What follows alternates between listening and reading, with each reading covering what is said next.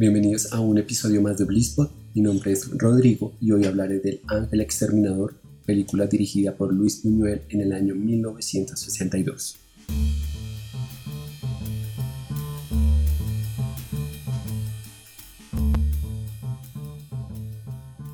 Después de una cena en la mansión de los Nobile, los invitados descubren que por razones inexplicables no pueden salir del lugar. Al prolongarse la situación durante varios días, la cortesía en el trato deja paso al más primitivo y brutal instinto de supervivencia. Esta película la encontrarán sin ninguna explicación, es tan ambigua como muchos eventos de la vida y tan enigmática como lo es la realidad, pero llena de significado, que va más allá de lo que se esperaría de un film de una hora y 30 minutos.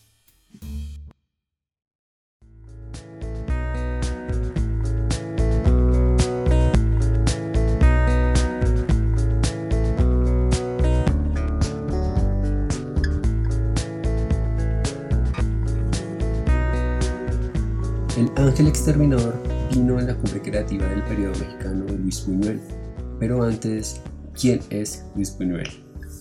A grandes rasgos y sin entrar en detalles de su vida, Luis Buñuel nació en el año 1900 en el seno de una familia burguesa y enfatizó esta característica porque la burguesía es transversal a la mayoría de sus obras porque determinaron su postura política y el tono de sus películas. En el año 1929 tuvo la oportunidad de realizar junto a Salvador Dalí su ópera prima, Perro Andaluz. Después tuvo que salir de España debido a la censura franquista y encontró en México su más largo y fructífero periodo como director, alcanzando la cúspide con Los Olvidados, película que fue declarada por la UNESCO como Patrimonio de la Humanidad y terminando con El Ángel Exterminador. Y bueno, hay otra película que se llama Simón en el desierto, pero esta película quedó inacabada, por lo que después de este periodo mexicano termina dirigiendo en Europa, específicamente en Francia, pero muere en México y vive toda esta última parte de su vida en este país.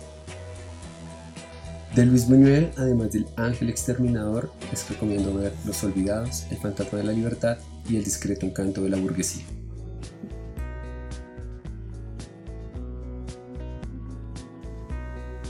Cine de Buñuel se destaca por el surrealismo, exagera aspectos de la vida oligarca y se mofa de la religión alrededor de los elementos del poder.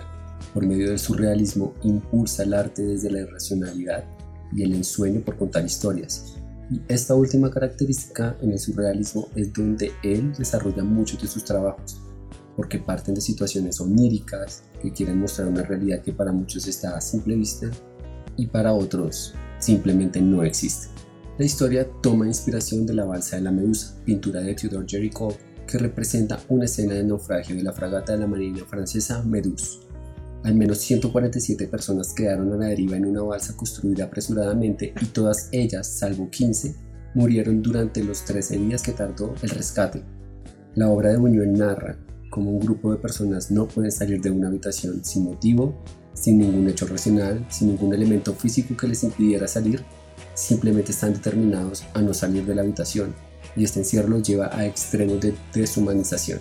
El director de una manera audaz deja sus pistas o supuestos que no llevan a ningún lado, pero que a la vez dan un significado holístico para mostrarnos de qué se trata o cómo interpretar esta historia.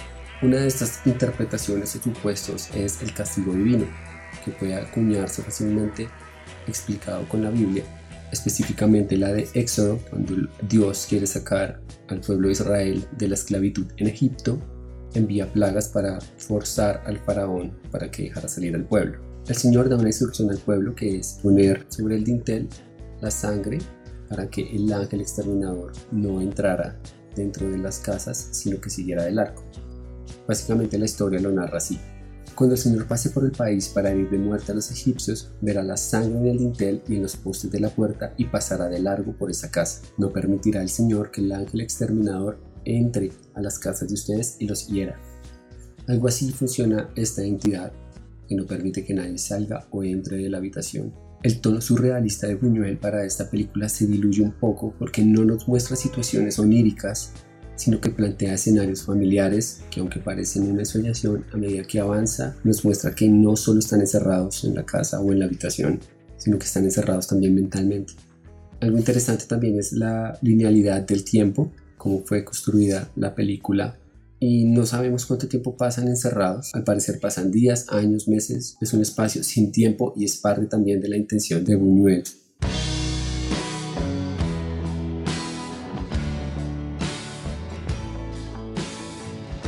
Algo que caracteriza esta película es la repetición. La escena de los invitados entrando a la casa se muestra desde dos perspectivas, un plano general contrapicado y un plano general picado, como si algo los observara desde dos puntos de vista diferentes, dos lecturas intencionalmente puestas por el director para hacernos entender o darnos a entender o mostrarnos algo. Otra es la repetición de los empleados saliendo de la casa, no solo porque necesitan irse cuanto antes, de una manera inexplicable salen angustiados y quieren salir sin ser notados, también hay personajes que se presentan varias veces entre ellos. Algunos se saludan con gestos discretos propios de la masonería, que también resulta muy interesante porque esto se suma a los elementos que podrían considerarse simbólicos, como las ovejas debajo de la mesa y el oso atado a una mesa en la cocina. Estaban ahí para la distracción de los invitados, pero en cuanto vuelven a aparecer las ovejas, estas ovejas no están debajo de la mesa, sino están en manada corriendo y el oso anda indomable por la casa. No hay un personaje protagonista, la cámara pocas veces se enfoca en un solo individuo, la mayoría de veces los planos se componen con varios personajes en la escena y componiendo también la narrativa de varias historias al mismo tiempo. Los movimientos de cámara que me parecen más llamativos son los que son lentos, como los zoom outs, donde los planos empiezan a abrirse en esas situaciones específicas donde la cortesía y la vanidad de los invitados parece resquebrajarse. El plano siempre se va alejando, mostrando la soledad o la vulnerabilidad propia de la condición humana. Es interesante cómo en medio de la deshumanización Buñuel muestra a la alta sociedad también con esos vestigios de la ascendencia indígena propia de Latinoamérica. Entonces en esos puntos de quiebre emocional o de desesperación, echan mano de estos artilugios como su última esperanza para volver o para alcanzar una salida, tratando de llamar ese instinto indígena del que tanto se burlan y que ocultan detrás de una clase dominante basada en el capital financiero y cultural. Pero la película tampoco se encarga de mostrar 100% la deshumanización de la clase alta. También se encarga de mostrarla en la clase servil o la clase media baja, clase trabajadora, porque esos están murmurando de la clase alta, les están deseando lo peor, están mofando de lo que les está pasando, hacen cosas a escondidas porque sienten que de alguna manera les están arrebatando algo, pero ellos al final también son retratados como un rebaño manipulable por medio de la religión y son ellos los que padecen represión y el no poder salir al final de la habitación. Este hecho resulta bastante curioso porque Buñuel usa esta película como un arma de doble filo. Por un lado, es muy explícito con sus ataques por la caracterización y la caricaturización de la burguesía, pero por el otro lado es tajante en cómo muestra a la Iglesia Católica puntualmente como la otra habitación de la cual la clase media baja no va a poder salir, pero donde los burgueses que ocupan los primeros lugares cerca del altar son los primeros en salir, aunque se pueda leer superficialmente como aquellos que ya aprendieron de la lección y están dando gracias o algo por el estilo, pero también se puede leer como ese beneficio que tienen los burgueses por pertenecer al poder.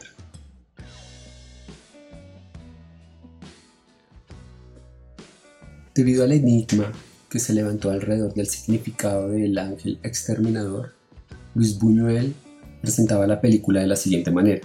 Si la película que van ustedes a ver les parece enigmática o incongruente, la vida lo es también. Es repetitiva como la vida y tiene como ella muchas interpretaciones.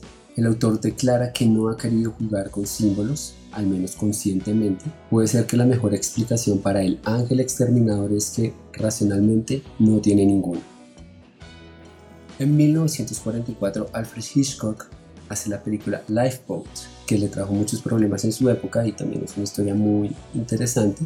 Pero en este film Hitchcock experimenta y juega con la idea de crear una situación extrema para ver la verdadera cara de la raza humana, poder ver esos límites que nadie quiere ver y que están en cada uno de nosotros. Pero Buñuel le da una forma particular, elimina el espacio y usa el montaje para contar una historia que puede ser muchas, deconstruyendo una situación que aunque parece imposible e inexplicable, nos hace espectadores de esos recovecos oscuros de la naturaleza humana. Se habla mucho de los olvidados como su film más importante, porque realmente lo es. Sin embargo, El Ángel Exterminador refleja una sociedad que desde 1962 no ha cambiado mucho y que hoy día parece cada vez más encerrada en sí misma. Vivimos en un mundo hambriento por las historias. La ficción moldea nuestra realidad y la consumimos cada día. Hemos hecho del entretenimiento un espacio donde queremos encontrar satisfacción emocional y hasta intelectual. Y este espacio está delimitado por el Internet. Y acá el cine se convierte en un vehículo que nos transporta hacia la búsqueda de la verdadera libertad. Porque la conectividad es ilimitada. Nos hace creer que todo lo que vemos en Internet o en redes sociales debe ser asumido como una realidad. No sé si Buñuel ha creado este film o haya creado este film a manera de una epifanía de lo que sería la sociedad del siglo XXI, pero su intención era clara retratar la humanidad por medio del cine. Sus narrativas intensas y sinceras iluminan los oscuros corazones de quienes componen la sociedad. Bueno, espero puedan ver El Ángel Exterminador. Está en una excelente calidad disponible en YouTube, así que véanla antes de que la bajen y espero la disfruten tanto como todos los que la hemos visto hace casi 60 años. Es todo por este episodio. Adiós.